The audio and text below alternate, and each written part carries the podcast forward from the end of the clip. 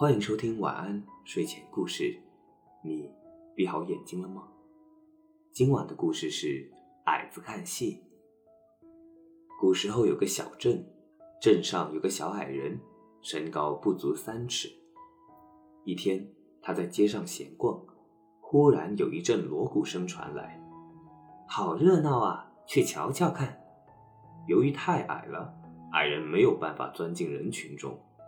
哎呀！里面是干什么的呀？我看不见呀。里面是干什么的？里面是干什么的呢？矮人问。哦，里面是在演戏呢。路人回答说。是演戏呢？哦，太棒了！矮子附和道。人群中又有声音传过来。太好了，再来一个。好啊，好啊，好啊。真精彩呀！太精彩了，太棒了！哈哈哈哈！矮子在外面手舞足蹈的拍手喊着。这个时候，有个路人问他：“戏好看吗？”“嗯，大家都在喝彩，戏当然好看了。”矮子说。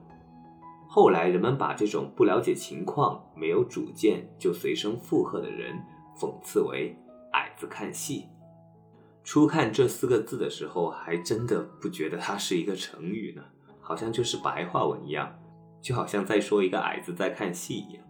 好，你记住这个成语了吗？那么今晚的故事就讲到这里，晚安，好梦。